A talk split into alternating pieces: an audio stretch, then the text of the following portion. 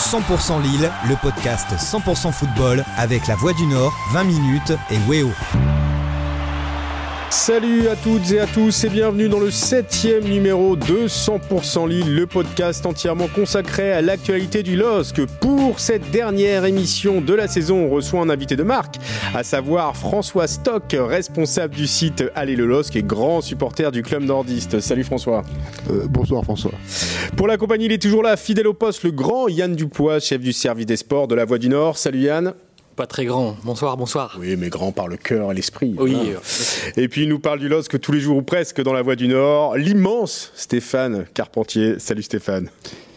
Salut, bonjour à tous. Et sans oublier notre maître de cérémonie, François Launay, journaliste à 20 minutes. Merci à tous d'être là pour parler des trois thèmes qui nous intéressent pour ce dernier numéro de la saison. Ça fait plus de deux semaines qu'on l'attend, il n'est toujours pas là. À quand un nouvel entraîneur pour le LOSC Gel de commission d'agents, déficit estimé à plusieurs centaines de millions d'euros. La cure d'austérité annoncée est en train de commencer euh, dans le club nordiste. Et enfin, on parlera des Lillois qui vont disputer l'Euro, en parlant notamment de leur chance de victoire dans le tournoi. Vous êtes bien installé chez vous, en voiture ou au bureau. On va tenter d'y répondre et de vous parler du LOSC dans ce nouveau numéro de 100% Lille.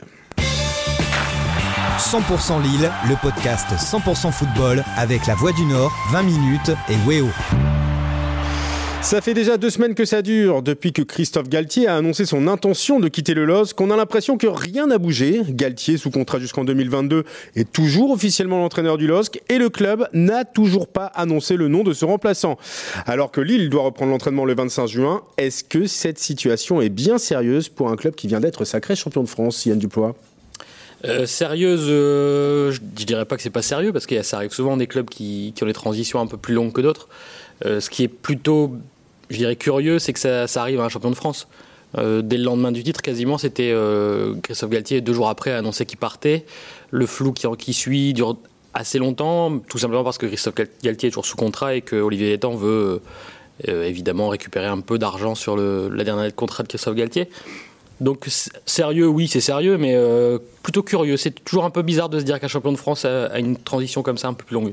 François, c'est quoi un peu l'état d'esprit chez les supporters?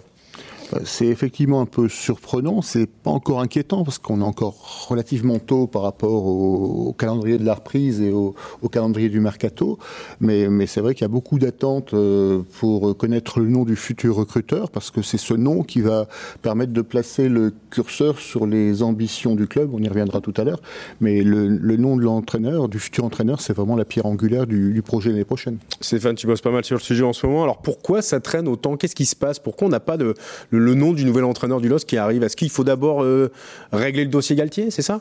La priorité euh, Déjà, déjà le contexte LOSC, c'est assez opaque. Hein. Euh, c'est-à-dire que on n'a pas vraiment, euh, ou alors je me trompe, de directeur sportif. Donc, ce qui fait qu'il y a personne en gros pour prendre le relais du président, pour communiquer, pour donner des orientations en termes de recrutement. Ce qui fait que c'est vrai qu'on est un peu dans dans le flou.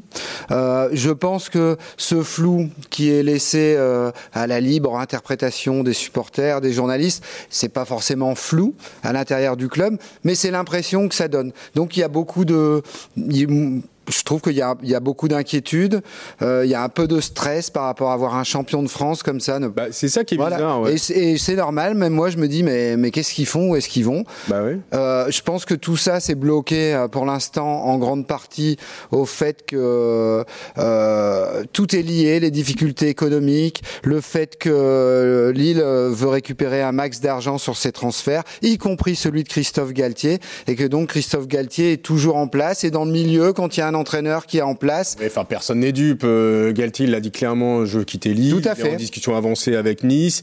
A priori, c'est Nice qui traîne des pieds pour, euh, pour, pour, pour payer la somme que souhaiterait le LOSC, estimé à, à 2,5 millions d'euros. À mon avis, c'est un peu plus que ça. Un, peu plus que ça. Ouais, Est-ce qu'un an de contrat hein oui, mais à mon avis, on doit être plus aux, alentours de 4-5 millions d'euros que, ah oui, que 2,5. Pour le coup, c'est compréhensible que les Niçois, euh, parce qu'on n'a pas l'habitude en France de, de, de, payer aussi cher pour, un, transfert d'entraîneur. Entre, entre, Lille et Nice, on, est, on, assiste à un coup de poker menteur. On a un club lillois qui, qui a Galtier sous la main, qui, qui a le, contrat de Galtier euh, bah signé, qui a un an encore à vendre.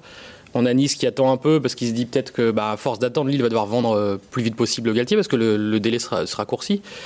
Et puis à Lille, il y a aussi l'incertitude, comme dans tous les clubs, des droits télé qui sont toujours pas signés pour l'an prochain. raison c'est une autre incertitude. Donc là, on a l'impression que Olivier Létang et son équipe sont plutôt en train de voir où est-ce qu'on peut récupérer de l'argent ou où est-ce qu'on peut faire des économies avant de se lancer dans le, grand changement qui devrait suivre. Donc ils laisseront partir Galtier, mais au prix fort. Euh, François, tu comprends un peu l'attitude des dirigeants lillois?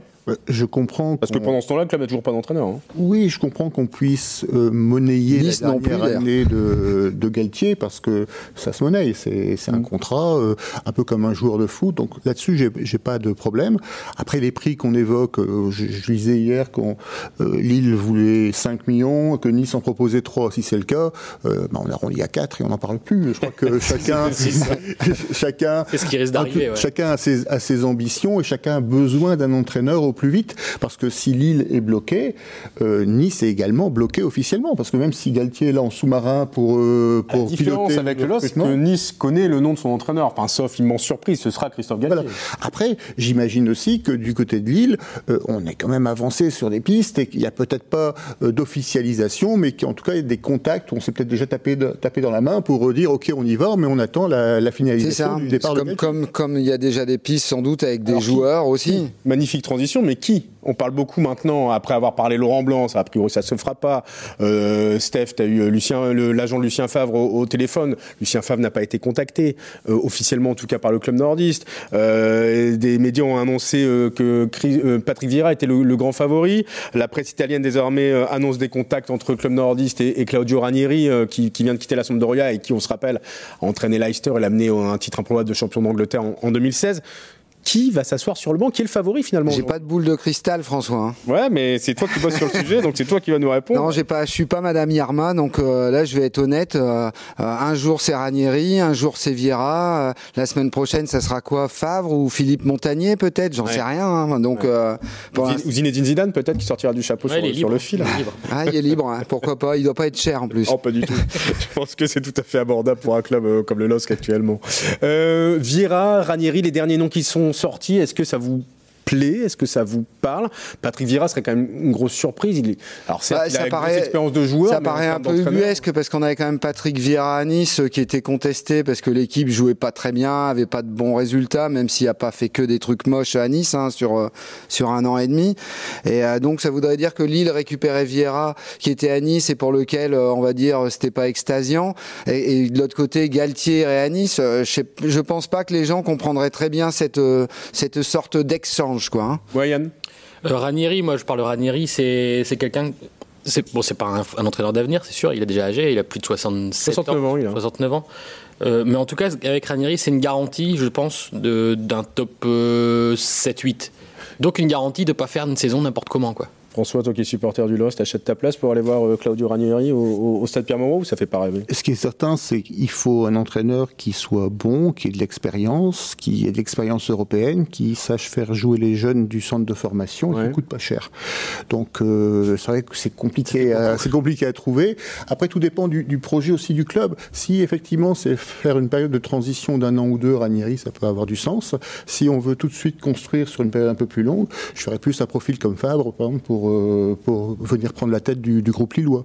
Mais ça dépend vraiment du projet, du club, du projet de Merlin Partner. Ce qui est clair, c'est que le nom de l'entraîneur dira beaucoup euh, des ambitions euh, du club nordiste. Alors, faut savoir aussi que le, le, marché des transferts démarre officiellement le 9 juin, c'est-à-dire ce mercredi, demain. donc, ça peut aussi faire accélérer les choses, mais il faut plus trop traîner là. On rappelle, hein, l'entraînement, pour l'instant, la reprise d'entraînement est prévue le 25 juin. Il faut que ça se fasse cette semaine, on est d'accord. Enfin, ce serait bien que ce soit, ça se fasse cette semaine. Stéphane, tu penses que ça peut s'accélérer? Je suis pas sûr du tout. Ah ouais? Je pense que ça peut durer encore un petit moment cette euh, cette histoire-là. Ça a pu être sérieux, ça a pu faire sérieux du tout. Mais je pense que ça veut pas dire qu'en coulisses ça travaille pas sérieusement, François. Ouais. C'est euh, le, le LOSC est un club très fermé, qui communique très peu. C'est pas parce qu'il communique peu qu'il travaille pas en, coulisses. Et je pense que derrière, ça doit être même en surchauffe. Euh, euh, à Luchin, pour pour certains, ça doit bosser. Mais euh, seulement, il y a, y, y a, pas grand chose qui transpire. Et c'est ça que, qui peut inquiéter nous, les observateurs ou les supporters. Mais je pense pas qu'il y a le feu au lac. Et je pense que je pense qu'Olivier Létang fera tout pour récupérer l'argent qui correspond au prix de Galtier, qui est quand même le meilleur entraîneur français en Ligue Ligue 1 en ce moment? Oui, en fait, il veut pas, il veut pas brader euh, son coach champion de France. Il veut vraiment tirer le prix fort pour des raisons économiques. Galtier, moi, j'ai même eu des tuyaux la semaine dernière, comme quoi le PSG le surveillait de près aussi, vous voyez? Donc euh, Galtier, c'est pas n'importe qui. Donc euh, je pense que il le bradera pas. Comme il a dit qu'il voulait pas brader ses joueurs, il veut pas non plus brader son entraîneur. Donc, il bradera pas son coach. C'est aussi pour ça que ça prend du temps. Il attend de vendre finalement son coach. C'est vrai qu'on n'a pas l'habitude en France, mais c'est mais c'est ça qui est en train de se passer pour penser à la suite. Ouais, Yann. Ouais, je tenais à rappeler aussi que si jamais ça devait traîner et qu'à la reprise le 25 juin, pour l'instant, le LOS n'avait pas officiellement d'entraîneur. C'est toi qui prendrais les rênes du club. Je prendrais les rênes du club. Euh, non, non, c'est pas ça, mais il y a un staff qui est, qui est, sous contrat et qui est pas lié à Christophe Galtier, tous les staffs, les Espagnols et les Portugais. Tout à fait. Hein. Donc le 25 juin, s'il y a besoin d'un entraîneur, euh, on mettra le staff en place et il y aura une reprise. Oui, mais le l'image que ça renverrait. D'accord, d'accord, mais c'est déjà arrivé plein de fois. Qualifié pour la Ligue des Champions, qui apprend à l'entraînement sans coach. C'est déjà arrivé que, le, le, coach soit pas, très encore, ça ferait pas très pas sérieux. Très sérieux, ça c'est vrai. On verra. Ce qui est sûr, c'est que cette histoire d'entraîneur euh, va faire évidemment l'actualité euh, du club nordiste dans les jours et les semaines qui viennent. On espère que ce sera réglé, puisque, et on va en parler dans, dans le deuxième thème tout de suite de 100% Lille, une cure d'austérité est en train de se préparer dans les rangs du club nordiste. 100% Lille, le podcast 100% football avec la Voix du Nord, 20 minutes et Weo. Qu'elle semble déjà loin, la fête du titre de champion après avoir atteint le ciel de la Ligue 1. Le LOSC est déjà en train de redescendre sur terre. Annoncé depuis des mois, la cure d'austérité euh, dans les rangs du club nordiste commence à devenir une réalité. Il faut dire qu'il y a de quoi s'inquiéter euh, pour le LOSC. Alors Stéphane, j'ai lu attentivement l'article que tu as écrit hier dans, dans La Voix des Sports. Euh, tu disais que le déficit, ou plutôt la dette, était estimée à 100 millions d'euros. Ça doit être plus que ça même. Hein. Ouais, et, donc j'ai pas pris de risque en écrivant ça. Quoi. Donc, et le club était déjà en train de serrer la vis à tous les niveaux et que c'était un peu euh, bah, pas trop la fête dans les, dans, dans les rangs de, de Luchin. Bah, pour avoir échangé, en tout cas ces dernières semaines, euh, notamment avant les derniers matchs de la saison, avec certaines personnes qui gravitent autour du club, c'est vrai que bon, les salariés, ils ont leur euh, ils ont leur pognon, mais les gens qui sont prestataires externes, ils galèrent pour récupérer. Euh, Alors les fournisseurs, il y a toujours 45 jours, hein, les go, les oui, tout pour, à fait. pour être payés. Donc, mais là, c'est plus? Mais je ne vais pas rentrer dans les détails, hein, sous peine de trahir mes sources, mais oui, il y a des gens qui ont, dû réclamer pour récupérer, leur, dû. Donc euh, c'est pas, alors c'est peut-être des erreurs de comptabilité, j'en sais rien, mais je pense que c'est plutôt un signe pas très positif qui est donné, quoi. Euh, François, toi, tu vois comment cette situation? On a aussi appris ce, week-end dans les, colonnes de l'équipe que Lille avait décidé de bloquer le versement de, commissions euh, d'intermédiaires liés à des transferts de joueurs. Ça, évidemment, ça ne plaît pas dans le milieu. Hein, ça pourrait se finir en justice, tout ça. Ils attendent de voir si tout est légal avant de. On a l'impression que ça racle vraiment les fonds de tiroir de partout. Alors, J'emploierai pas l'expression racler les fonds de tiroir. Je crois que la situation du club financièrement, on la connaît, j'allais dire tous, on la connaît en tout cas dans ses grandes lignes, il y a effectivement un grand défi, un gros déficit, enfin il y a beaucoup de dettes, il y a des sommes à rembourser, il y a des économies à faire, mais des économies à faire sur un train de vie qui était assez dispendieux si on en croit euh, le temps, si on en croit euh, Martin Peterman, si on en croit les, les, euh, le dirigeant de Merlin Partner. Mm -hmm. Donc il y, a, il y, a, des pistes d'économie massives qui, qui, vont être faites. L'audit sur les commissions d'agence, c'est à mon avis un travail de vérification qui est fait par la nouvelle équipe pour voir s'il n'y a pas eu des débordements ou s'il n'y a pas eu des abus euh, par l'ancienne. Euh, la réduction des coûts va aussi passer par la réduction de la masse salariale. Alors, à terme peut-être, parce qu'il faudra, il y a 55 joueurs sous contrat au LOSC, ouais, c'est énorme, euh, dont des joueurs qui ne savent même pas où positionner Lille sur une carte d'Europe. Ouais, Donc on a, ces joueurs-là vont partir. Alors certes, il faudra peut-être les dédommager, payer, euh, payer des sommes cash. Donc ça, ça, voudra, ça veut dire qu'il faut aussi un peu d'argent, mais il faut effectivement nettoyer ses comptes.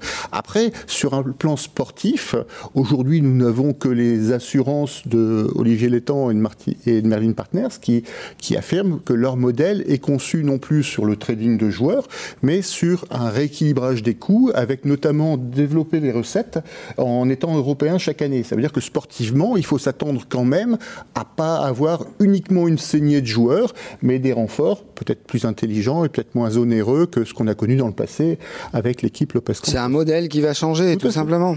Un modèle plus classique de club français, c'est-à-dire basé puis, sur l'achat et la vente, euh, enfin sur la vente et, et l'achat de joueurs, euh, et avec une politique plus axée sur la formation. Oui, puis qui est, qui est moins audacieux, moins risqué. C'est comme si vous décidiez euh, en bourse de placer sur euh, sur tel euh, tel produit, mais risqué et qui à court terme peut vous ramener pas mal. Et puis et puis là, vous décidez de placer ben, sur un produit un peu moins risqué, mais il faudra un peu plus longtemps pour que ça vous ramène un peu d'argent. Pour moi, je résume à ça un peu comme ça, si on devait comparer. Mais est-ce qu'il n'y a pas un pariez que Lille rentre dans le rang tout de suite après son titre, c'est-à-dire avec ses... De toute façon, Lille n'est pas un club qui est, j'ai envie de dire, habilité à viser le titre chaque année, à pas ce standing-là. 5 meilleurs clubs français. Donc, est-ce que tu vises le top 5 ou est-ce que tu vises le top Mais il faut pas péter plus haut que 1. Il y a quand même le PSG qui est au-dessus. On va pas. Ah Évidemment, ouais, François. L'objectif du club, en tout cas si on en croit les déclarations des dirigeants, c'est le top 5, c'est une qualification européenne. Alors le top 5, ça ne veut pas dire euh, le titre de champion. Le titre de champion, il est a priori réservé au PSG pour les 10 prochaines années, ou les 9 prochaines années, on verra. Et, François, tu sais, la plupart des supporters, si tu leur dis, même je crois à tous, hein, si tu leur dis on va être champion une fois tous les 10 ans, ils seront super contents. Hein. Tu seras super content, François? Évidemment, rendez-vous dans 10 ans. rendez-vous en 2031 pour, pour fêter le titre, le futur titre d'Ilosk. Yann, tu voulais ajouter quelque chose? Ouais, moi ça me paraît pas fou en fait que, que l'équipe actuelle se penche sur les commissions qui ont été signées par l'ancienne équipe. Ça me paraît même logique en fait. Je sais pas pourquoi on s'excite avec ça. En fait, ils vérifient. Ils ont pas dit. pas. On... Ah si, parce que l'équipe a quand même fait quasiment une pleine page. parce que les factures elles sont bloquées. Derrière, les réactions, derrière, c'est quand même attention. Les gens, Lille veut faire des économies. Non, non, Lille veut vérifier si la direction précédente, qu'ils ont quand même entre guillemets mis dehors. Faut pas, oui, bien sûr. Enfin, c'est euh, Elliott qui a mis dehors. Elliott met dehors quelqu'un. Bah maintenant, on vérifie tout. Hein, c'est évident. Et je pense que s'ils se lancent là-dedans, un, ils ont dit que si tout était clair, ils paieraient. Donc ils n'ont pas dit on paiera jamais. Et deux, je pense que s'ils sont là-dedans, c'est qu'ils ont eu des échos et qu'ils vont récupérer un peu d'argent. Il y a aussi Scootly, hein, qui, euh, la société de, de, de Gérard Campos, de Luis Campos, pardon. Les salariés de Scootly se sont manifestés pour dire nous non plus, on n'a pas été payé. Enfin, c'est ce, qui c'est ce qui a été, euh, ce qui a été écrit, si je dis pas de bêtises, François. Oh oui, après là, c'est pas la faute du LOSC. Hein. Non, bien sûr. Non, non, mais... Le LOSC était leur seul client, ah ce qui d'ailleurs en termes de gestion d'entreprise, c'est quand même assez moyen, mais bon, ça, passons. Euh, le LOSC n'est plus client de Scootly, non plus de clients, ils n'ont plus de recettes. Donc ah, mais ça veut dire qu'il y a beaucoup de cadavres dans le placard quand même. Oui, mais les cadavres, ils viennent de, de qui? C'est pas l'équipe actuelle qui a, qui, a, qui a, créé ces cadavres. mais c'est elle qui doit euh, éponger, euh, qui doit nettoyer. Ça, En fait, c'est les nettoyeurs maintenant. C'est assez paradoxal quand on pense que Gérard Lopez est candidat à la reprise des Girondins de Bordeaux. Vous trouvez pas ça un peu incroyable quand ah on bah voit C'est le magnifique paysage du football. C'est franchement génial. Pour illustrer tout ça, l'exemple du transfert d'Ozimène, il est parlant. Ozimène, on l'a vendu pour 80 millions. Il y a des sommes à reverser à Charleroi. Euh, on a acheté des joueurs pour 20 millions d'euros. Alors un gardien, gardien numéro 2, à la limite, pourquoi pas Les trois autres, personne ne connaît leur nom, personne ne sait où ils jouent. À l'arrivée, il reste que dalle quasiment. Nous, que dalle. Il, ne reste pas grand-chose. Il reste à peine la moitié. Et, et, c'est vrai que c'est ces montages-là qui sont quand même assez paradoxales et qui expliquent d'ailleurs certainement, alors je suis pas comptable et je suis pas dans le cœur des comptes du LOSC, mais qui expliquent certainement pourquoi, pendant toutes ces années, euh, le club n'a pas pu rembourser une partie de ses dettes et pourquoi Gérard Lopez s'est fait écarter par, euh, par À l'inverse, gestion à crédit, hein, parce que voilà, on, mmh. a, on, a, tout claqué sans, sans faire attention, enfin c'est un peu le sentiment que ça donne, a permis à Lille d'être champion de France. Faut pas, faut pas l'oublier. Ça, c'est un titre qui restera quoi qu'il arrive. Donc c'est un peu tout. Ah, mais sur, du point de vue sportif, euh, de toute façon, ce qu'a fait Gérard Lopez, ce qu'ont fait Gérard Lopez, euh, Luis Campos, le trio avec Galtier, c'est juste énorme. Ah, que Lille en termes de, en termes de foot, de jeu, c'est génial. On a vu des gars démarquer, débarquer de nulle part comme Selic et hop se révéler quoi. Voilà. avec Scootly, ils ont une, une base de données incroyable quoi, incroyable. Ouais, non mais c'est vrai. Mais après, ça... ça avait un coût aussi. Bah oui, voilà, c'est ça. C'est les, conséquences ont, l'air quand même d'être assez euh, assez dingues par rapport à tout ce qu'on voit. Il y a toujours pas d'entraîneur, on sait toujours pas sur quel pied on va danser. Au niveau des finances, c'est compliqué. Enfin bref, on aura encore l'occasion, on doit reparler la saison prochaine puisque tout ça risque évidemment. Après, il reste quand même un effectif de qualité à Lille. Donc... Pour l'instant. Ouais, ouais, mais tout le monde ne va pas partir. évidemment que non, mais bon, euh, tu sais, ça dépend. Et, je, te je te rappelle le contexte actuel. Il y aura pas 12 000 transferts cet été dans le contexte actuel avec des, des, des clubs qui sont exsangues, avec un Covid qui, malgré le vaccin, menace tout le temps et change toutes les données au niveau des, des déplacements lointains, notamment. J'ai l'impression que tu oublies ça, François, un peu. pas ça, mais il faut sortir de ta bulle un peu. Hein. Toi, Stéphane, je pense que tu oublies un peu qu'on est en plus du Covid, il y a le scandale Mediapro qui a qui fait de fait baisser les droits télé.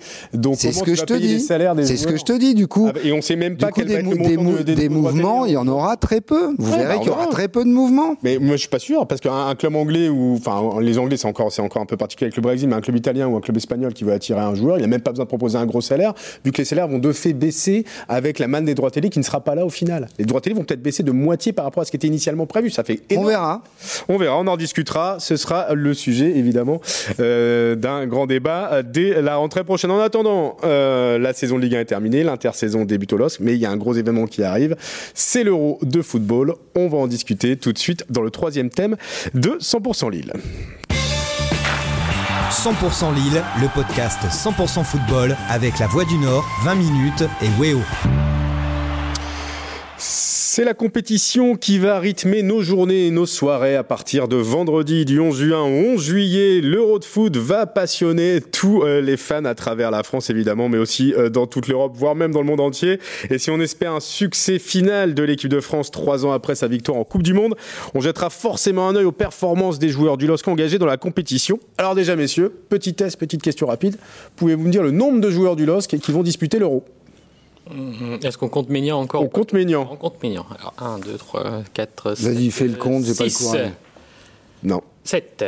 C'est 7, exactement. Mike Ménian, José Fonte, Renato Sanchez, Youssouf Yazitier, ouais, Burak Ilmaz, Zeki Selic et Bradaric. Et Bradaric, exactement pour la Croatie. Alors 7 joueurs pour 4 nations, hein, France, Turquie, Portugal et Croatie. Qui va aller le plus loin selon vous?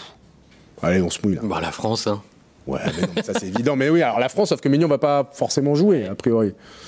Moi, j'aimerais bien que les Turcs fassent une, un euro euh, réussi euh, pour qu'on reparle un peu de nos Turcs qui ont fait une saison magnifique au Je pense que les Turcs peuvent réussir un truc. Ouais. Ça, peut être la bonne surprise de la compète? Ça peut. Après, moi, honnêtement, euh, tu vas me dire, François, je me suis levé du pied gauche aujourd'hui, mais je le sens pas, cet euro. je trouve que c'est Stéphane de, de, nous donner je trouve que Je trouve que c'est un euro qui est complètement plombé à partir du moment où il y a un groupe, allez, soyons cash, de merde, où il y a quand même trois favoris potentiels qui sont dans le même, c'est-à-dire la France, l'Allemagne et le Portugal, alors que les autres ils sont dispatchés dans les autres groupes. Donc je sais pas comment ils organisé leur truc.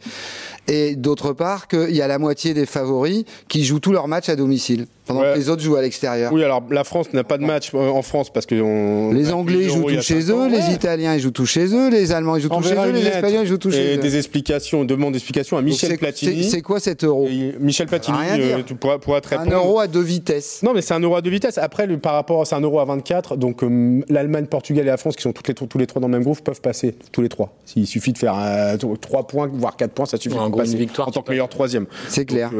Donc, voilà, je reviens sur la Turquie des Lillois. Euh, ils seront à l'affiche du match d'ouverture vendredi à Rome contre l'Italie, euh, dans un groupe A où se trouve aussi. Ah, L'Italie est en pleine bourre, hein. ça va être compliqué pour les. Non, mais ça peut, être, ça peut être un match intéressant. Il y, aura aussi, il y a aussi dans ce groupe-là le Pays de Galles et la Suisse. Euh, on a l'impression que les Turcs sont en pleine confiance. Ils ont gagné contre les Pays-Bas en, éliminatoire du Mondial 2022 il y a quelques mois. Avec trois buts de Yilmaz d'ailleurs. Ils, ont, ils avaient aussi gagné, on l'avait oublié parce qu'il y a eu le Covid depuis, en éliminatoire de l'Euro contre l'équipe de France en 2019. et on a surtout le sentiment que nos trois Lillois vont être titulaires dans la compétition, à, sa fois, à savoir Yassidje, euh, et évidemment Bourak Yilmaz.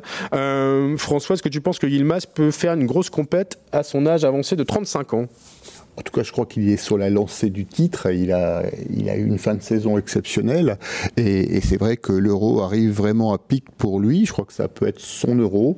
Euh, la Turquie, ça va être vraiment une équipe euh, surprise ou sympa en tout cas à suivre et spectaculaire. On a la chance d'avoir effectivement trois Lillois. C'est un peu le LOSC qui va en, en On va tous être un peu avec les Turcs. Hein, on sera tous un peu. On aura un œil bienveillant sur cette équipe.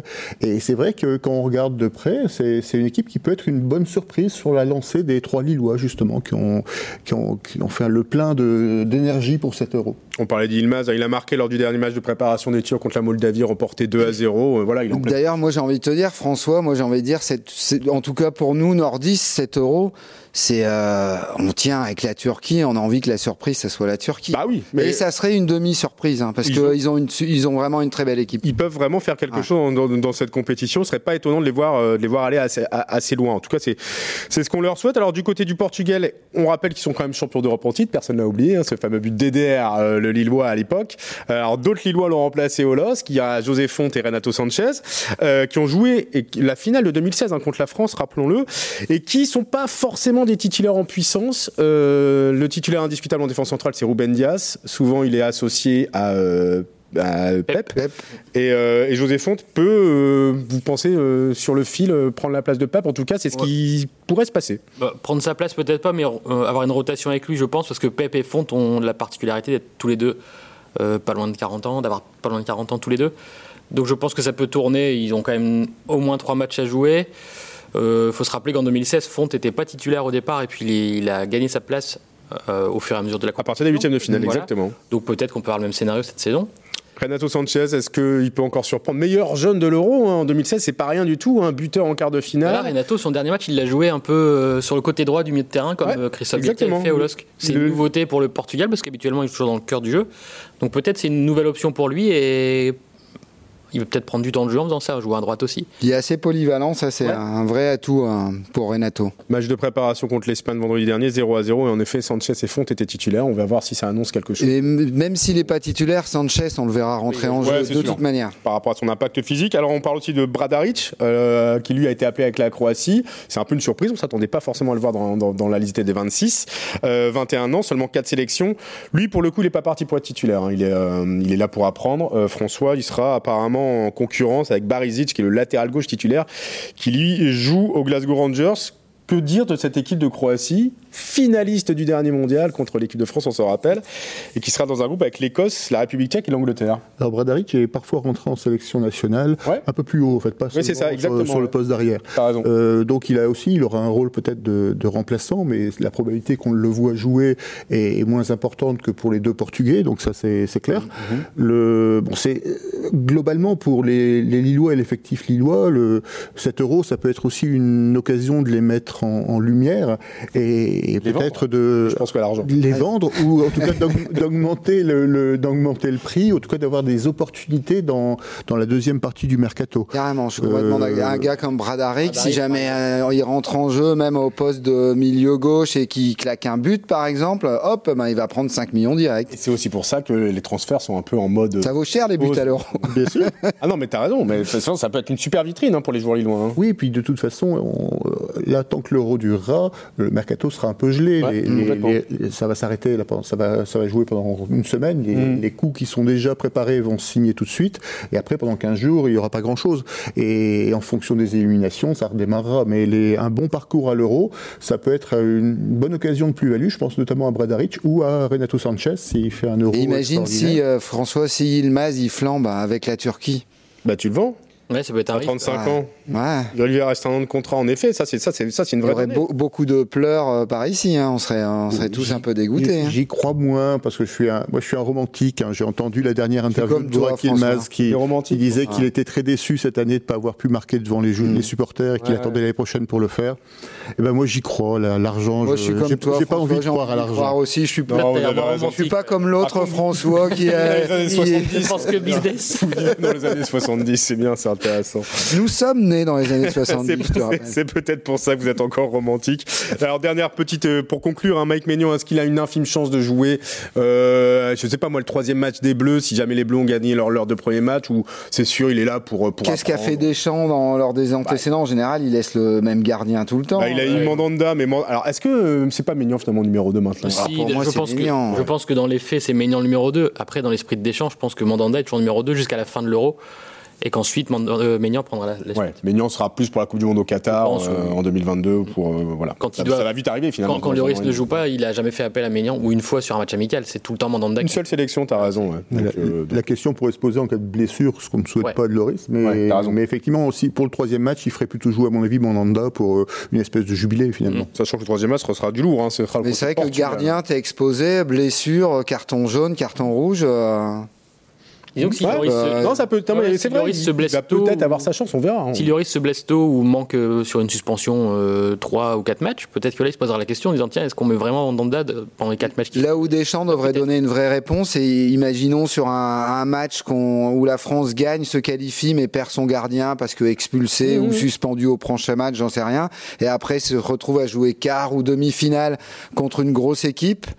Lloris suspendu, par exemple, que fait Deschamps. Là, ce serait intéressant. Non, mais complètement. C'est vrai que là, sur, le, sur la. Et moi, si j'étais à sa place, je mets Maignan, c'est clair. Mais ah, maintenant, je suis pas d'accord pour dire pas à sa place. Sur, la saison qu'il a faite, Maignan euh, mérite 100 euh, fois plus que comment. Et je dis, je dis pas ça parce que euh, j'aime bien les clubs du Nord, j'aime bien Lille. Hein. Si j'étais, si j'étais Marseillais, je dirais. bien sûr. Votre gardien à Lille, il est meilleur que le nôtre. Didier Deschamps n'est pas un romantique. Hein.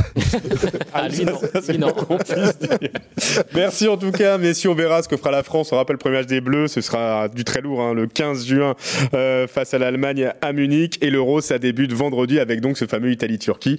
Et nos trois Lillois qu'on espère voir titulaires, a priori ce sera le cas, Yilmaz, Yassidje et Selic. Merci à tous les trois pour ce dernier numéro de la saison. Ah, c'était le dernier? Et oui, c'est déjà le dernier. Ouais, je sais que t'es triste, mais voilà, on a tous besoin de vacances. Et, euh, ah bah je pars alors. On attendait le nom d'une ah, je vais à la plage, qui est toujours pas là, donc, donc, on, va s'arrêter là. On se retrouvera évidemment à la rentrée euh, pour suivre la nouvelle saison du LOSC euh, avec beaucoup de choses évidemment, la Ligue des Champions, nouvel entraîneur. On, ouais, on espère un entraîneur surtout.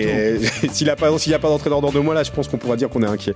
Mais bon, a priori ce sera pas le cas. En attendant, bonnes vacances à tous pour ceux qui en ont. Bon courage pour tous les autres. Portez-vous bien et à très vite à la saison prochaine pour un nouveau numéro de 100% Lille. 100% Lille, le podcast 100% football avec la Voix du Nord, 20 minutes et Weo.